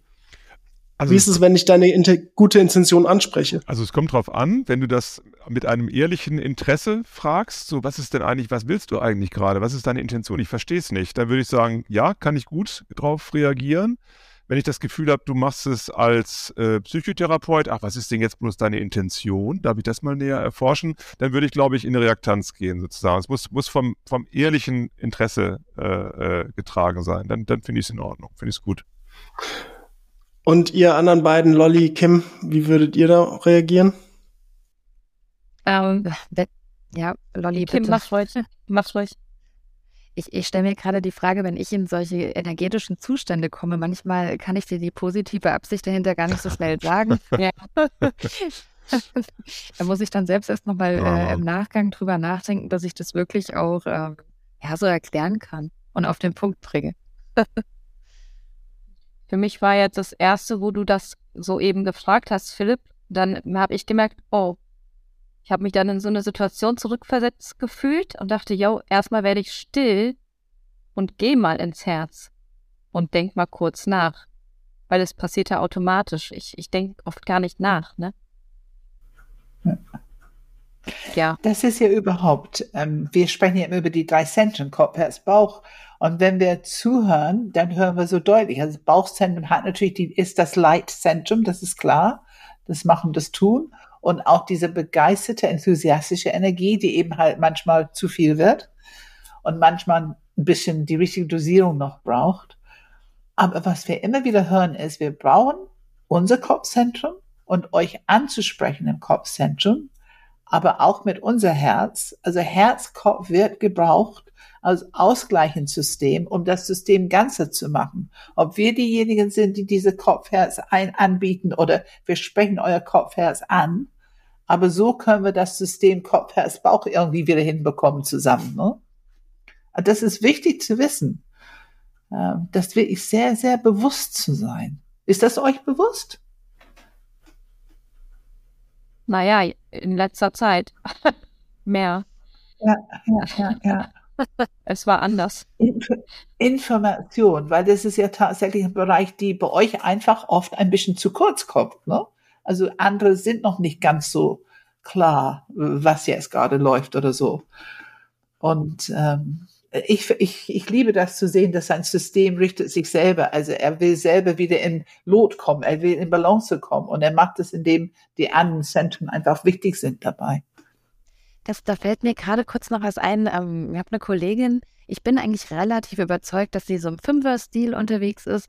Und sie sagte mir im Gespräch, ähm, wenn sie Fragen stellt, Mensch, ich ähm, stelle es nicht in Frage, ich hinterfrage. Und das fand ich so krass, das war für mich total heilsam in dem Moment. Ähm, ja, da ist halt keine Angriffslust dahinter, ne? Und das, ja, das fand ich schön. Ja. Ja, und auch wichtig, Kim, wenn Fragen kommen, das weiß ich auch, dass manche Achter fühlen sich angegriffen oder fühlen sich in Frage gestellt, als wenn ne, ihre gute Intention angezweifelt wird. Aber im Grunde ist da draußen, das sind Leute, die einfach mehr Informationen brauchen. Ne? Oder auch vielleicht auch mal die Beweggrund oder die, die besser verstehen wollen, einfach was jetzt im Moment läuft. Ne? Ja. Ja, danke. Und dann würde ich gerne noch einmal ganz kurz ein Thema differenzieren. Also was ich verstanden habe und ähm, so ein bisschen jetzt das Thema Schwarz-Weiß noch mal reinzubringen und wie das so in zum Thema Kontrolle passt und, und zum Thema Emotionalität. Was ich verstanden habe, ist, dass ihr emotionale Menschen seid. Das habt ihr alle bestätigt. Und dass wenn ihr ein Gefühl, wenn ein Gefühl in euch aufsteigt, egal welches es ist, nehmen wir jetzt aber mal beispielhaft die Wut, dann ähm, habe ich immer wieder von Achtern gehört, dass es wirklich ganz körperlich gespürt wird. Also die Wut ist in eurem System und wirklich im ganzen Körper spürbar. Ihr nickt alle. ähm, und was ich jetzt spannend finde, ist dieses, dieser Punkt mit ähm, Schutz. Also man, man liest in den Büchern immer äh, harte Schale, weicher Kern. Also den weichen Kern haben wir, glaube ich, durchaus wesentlich stärker verstanden, als ähm, er oft beleuchtet wird. Ich glaube, das haben wir gut gehört. Emotionalität und dieses auch sensibel sein für bin ich zu viel oder nicht, mache ich es gut, mache ich es nicht gut. Ähm, und dann kommt dieser harte Kern, äh, ähm, harte Schale. Und diese harte Schale ist ja letztendlich oft, was die Außenwelt erlebt. Also wir Außenstehende sind das, sind, wir können ja nicht in euren welchen Kern reinschauen, sondern wir sehen das, was wir zum Beispiel als Sturheit oder Klarheit oder Schwarz-Weiß irgendwie erleben.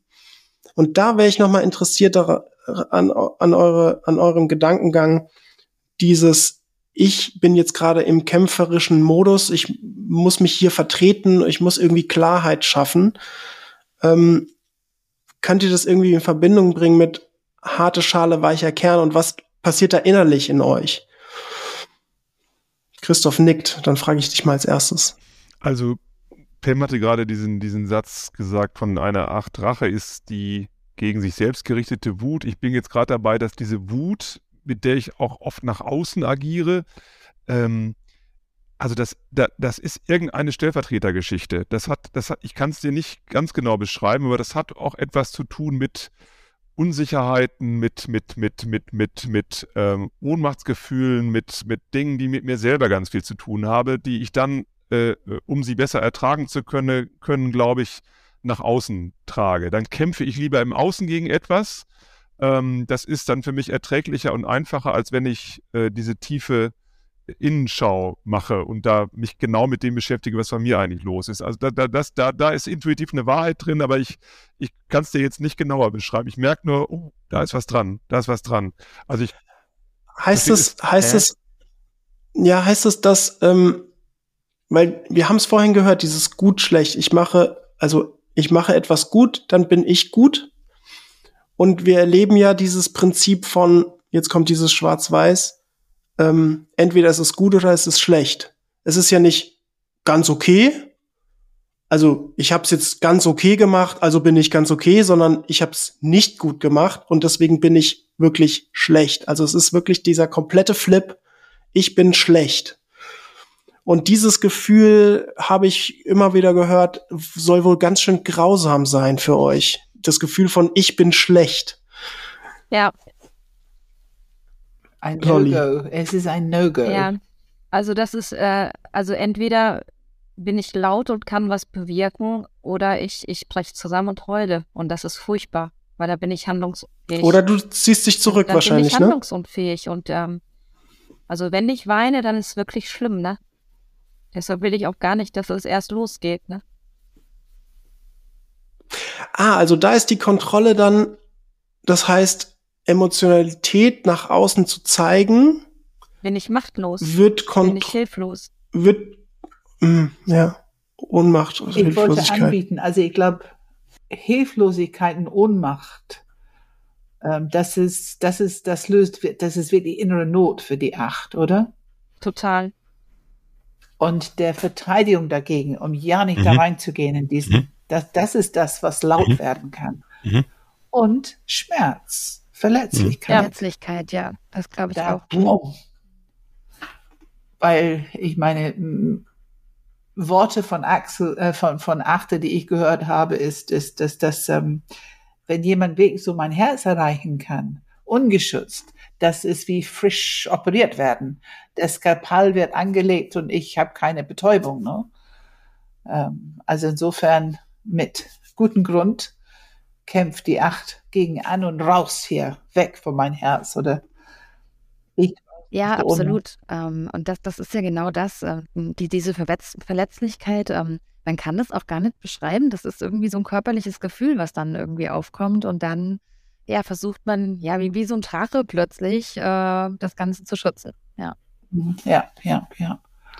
Und einen letzten Punkt, den ich gerne noch mal von euch hören würde, ist, wir hören immer wieder dieses Thema Zugehörigkeit im Bauchzentrum.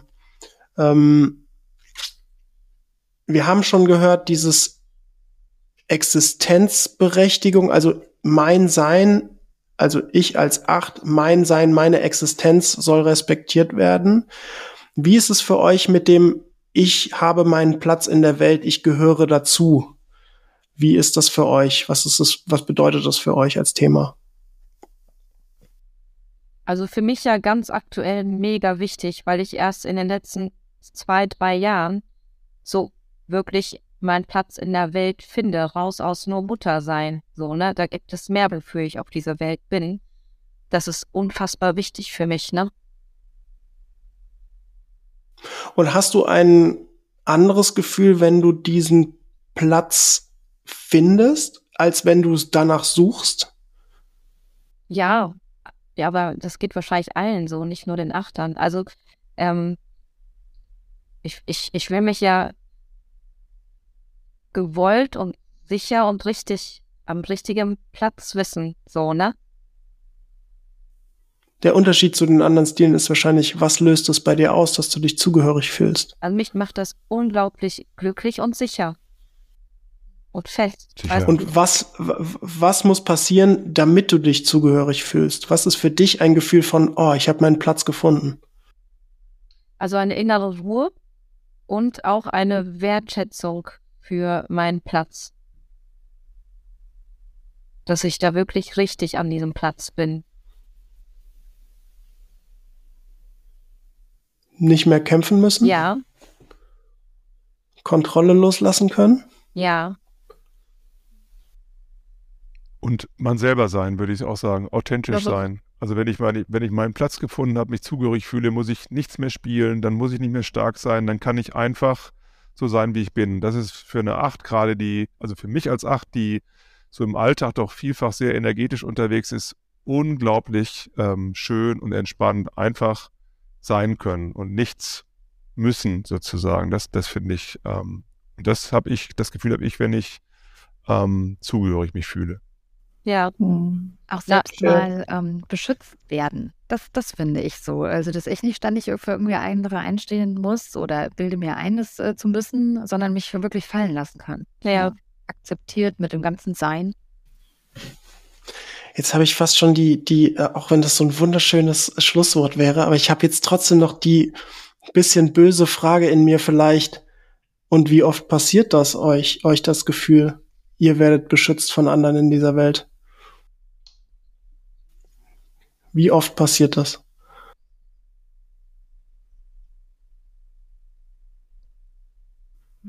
Kim lacht. Das Kim ist die Fangfrage. ist es denn schon mal passiert, Kim? Naja, ähm, nicht so häufig, das muss ich echt zugeben, aber ich ähm, jetzt gerade, äh, ja, wieder hier für die Ehe ist das super wertvoll, genau diese Erkenntnisse und wirklich eben so drüber reden zu können und ähm, dieses gegenseitige Verständnis.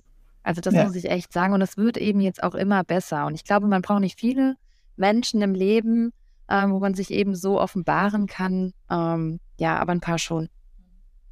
Ist hm, bei mir hm. dasselbe. Hm. Also es ist einfach dieser Schatz, also für meinen Mann und mich, dass wir beide das Enneagramm kennen.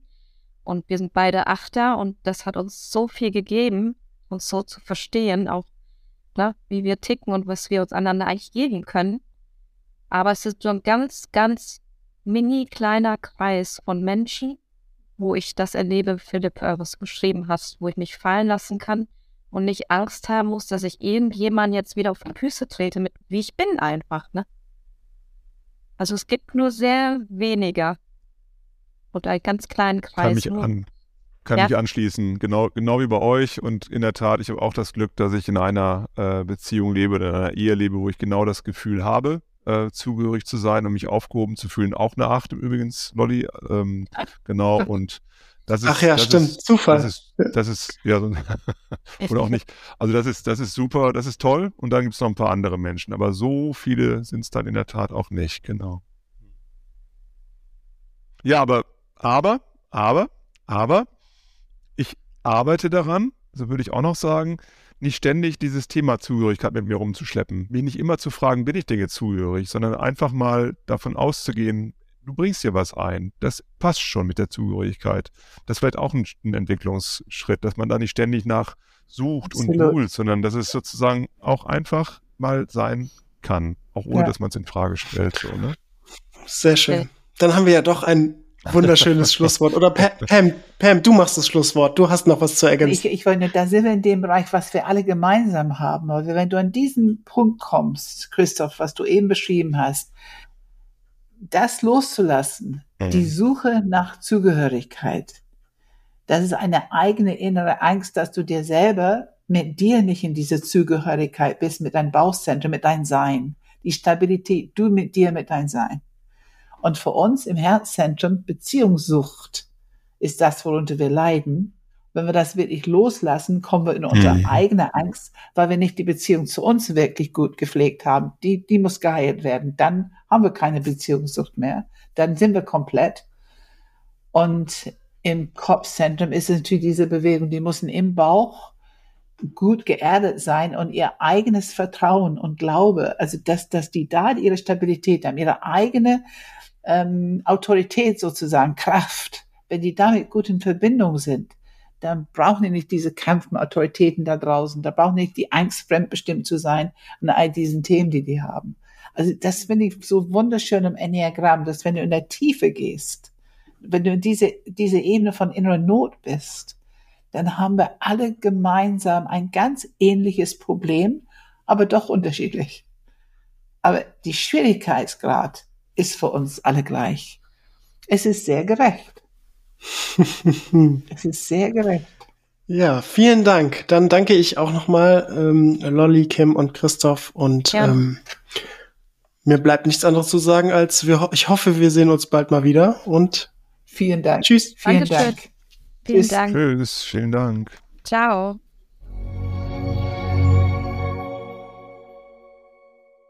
Ja, Pam, willkommen zurück. Ähm, wir haben gerade das Panel, die Panelisten haben den Raum, den Aufnahmeraum verlassen. Ja. Und wir sind jetzt noch ganz kurz dabei, ähm, so ein, zwei Sachen zu erwähnen. Ja, wie fandst du es? Voll in dein Genussgefühl. So, das Ja, ist einfach ja. so schön. Und die waren auch wirklich alles schöne Achter und so unterschiedlich und doch so viel gemeinsam. Und es ist schon schön, in dieser Achterenergie einfach unterwegs zu sein. Ja, finde ich auch.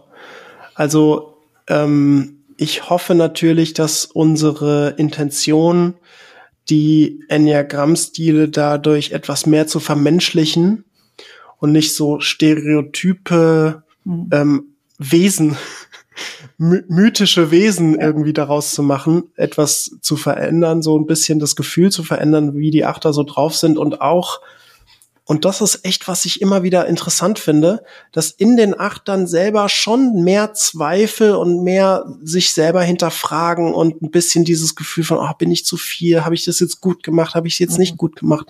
Ähm, auch wenn Kritik von außen kommt, dass sie schon drüber nachdenken. Ja, absolut. Ähm, absolut. und vielleicht nehmen wir es nicht immer wahr, aber ich finde, das ist, glaube ich, schon gut rausgekommen, Ja. dass es, dass die nicht in Anführungsstrichen nicht, äh, dass die in Anführungsstrichen die Achter, dass die nicht so ähm, ja stoisch und meine Meinung ist die einzige Meinung und meine Wahrheit ist die einzige Wahrheit und dass das ein bisschen rauskam. Absolut. Also ich würde sogar sagen, wir entlarven die Stereotypen als echten, verletzlichen Menschen. Genau. Weil ich finde, genau in diesem Panel, das ist so gut rübergekommen. Und ich meine, ich habe das vom allerersten Achterpanel, die ich interviewt habe, erlebt, wie viel Weiches daraus kam. Also ich war wirklich erstaunt bei meinem ersten Panel. Und ich bin es inzwischen gewöhnt. Und ähm, das sind einfach super nette Menschen. Man spürt auch diese gute Intention. Und man Ja. spürt, dass die selber ringen. Das ist doch so schön, begeistert zu sein, begeisterungsfähig, spontan zu sein. Das macht Spaß, das ist lustvoll Leben. Was kann daran verkehrt oder falsch sein? Aber wir Hm. haben alle erlebt mal, dass die gestoppt würden und dass die Welt sie ein bisschen signalisiert hat. Da ist aber was Verkehrtes dran. Und dann haben die diese Zugehörigkeit ein bisschen verloren. Ja, genau. Und das ist auch, warum ich diese Frage nochmal ergänzt habe mit der guten Intention, weil ähm, auch wenn wir es nicht ansprechen würden als Außenstehende jetzt, Ja, die Intention zu fragen, also man kann schon davon ausgehen, fast, ich würde sagen fast immer, sich als außenstehende Person in Erinnerung zu rufen, es ist gerade eine gute Intention in diesem Menschen. absolut. absolut. Auch wenn es manchmal, vor allem für mich als Herzmensch oder jeder hat so natürlich seine, seine Entwicklungspunkte. Wir sagen es immer wieder, Kompetenzen und Entwicklungspunkte.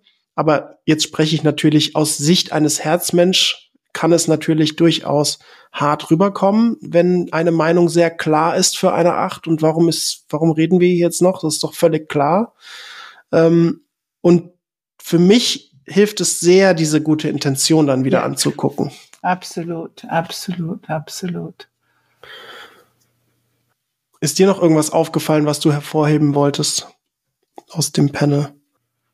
Also was ich schon schön finde, ist, wie nützlich Panels sind, weil man hat gesehen bei Kim, die eben relativ neu dabei ist, dann haben wir Lolly, die einen Prozess machen musste, weil sie wirklich vier sein wollte. Also sie hat wirklich an diese vier gehängt und hatte echte Schwierigkeiten, das Ja. loszulassen, um zu sehen, dass sie eine Acht ist. Und es hat sie sehr viel gebracht in der Zwischenzeit. Und dann haben wir Christoph, der für mich ein alter Hase ist und da schon wirklich schon, ich weiß nicht wie viele Jahre, aber viele Jahre schon weiß, dass er eine Acht ist und wo wir schon sehr schöne Podcasts und alles aufgenommen haben.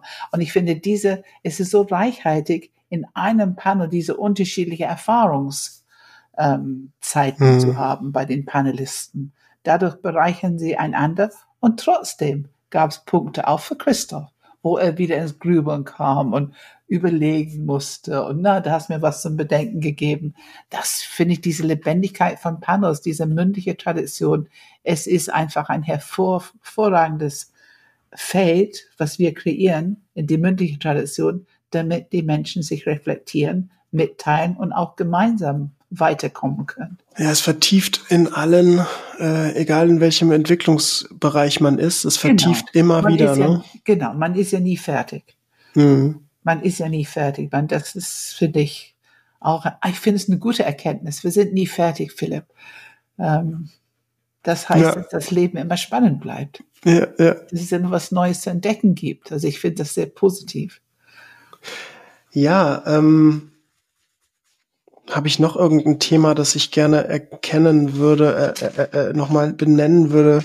Ich finde, ich finde, es ist eigentlich echt sehr umfänglich äh, geworden. Ich, was, was ich natürlich jetzt nochmal in Hinblick auf unsere Seminare und, und ähm, Ausbildungen nochmal ergänzen will, wir nutzen in all unseren Seminaren Panels in dieser Art, Methode, wo die ne? Stile, ne? ja, genau, als Methode, wo die Stile vorne sitzen und sich zu verschiedenen Themen austauschen und eben, wie wir es erlebt haben, auch vertiefen, ergänzen, präzisieren, differenzieren. Und natürlich ist es so, das war jetzt ein sogenanntes Basic Panel, ähm, dass wir im, vor allem im Mai-Baustein, im Enneagram Intensive immer wieder in unserem großen Beistaun sechs Tage Baustein, da werden wir immer diese, ähm, diese Basic Panels machen. Und bei den anderen Seminaren nutzen wir auch Panels, aber dann werden die Themen einfach ein bisschen anders. Beziehungen geht es natürlich ein bisschen stärker um Beziehungen, um Abwehrmechanismus, um die eigene Beziehungsstil.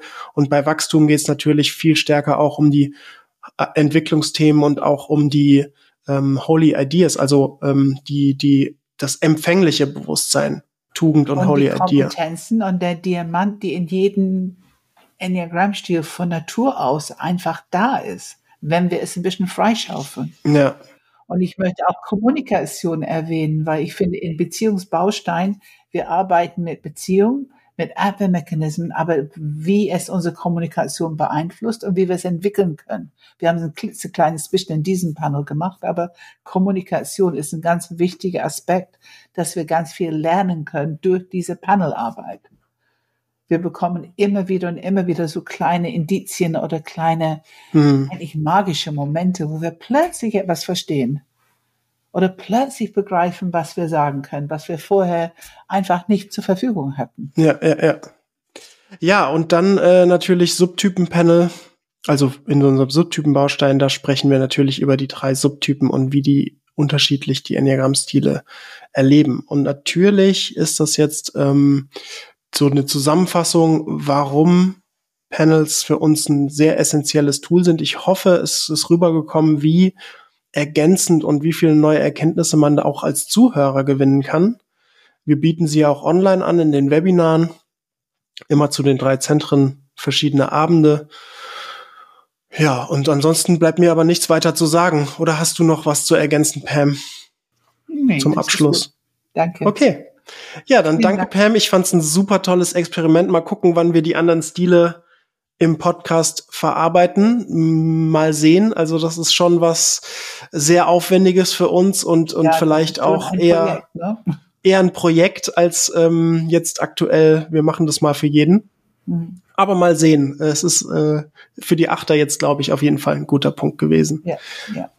Okay, danke Pam. Ja, danke Philipp. Danke. Ciao. Tschüss. Ciao.